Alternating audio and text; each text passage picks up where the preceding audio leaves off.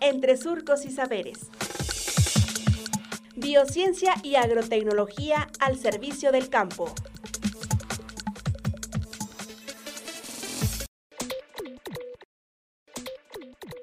Tipos de mallas. Maestro en Ciencias Jesús Olivo Padilla, investigador del Departamento de Procesos de Transformación de Plásticos del SICA.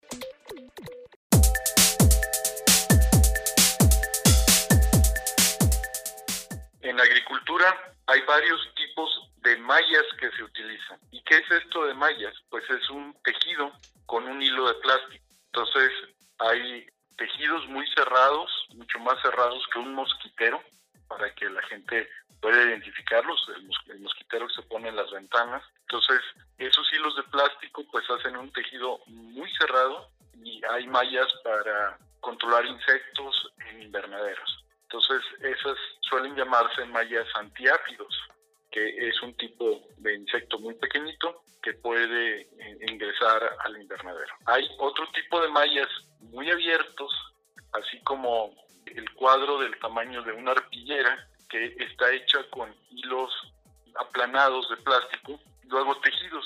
Entonces, este tipo de mallas son mallas para proteger de granizo árboles y cultivos en general.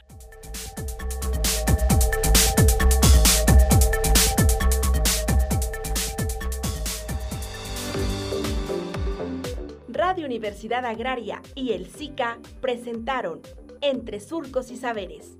Hasta pronto.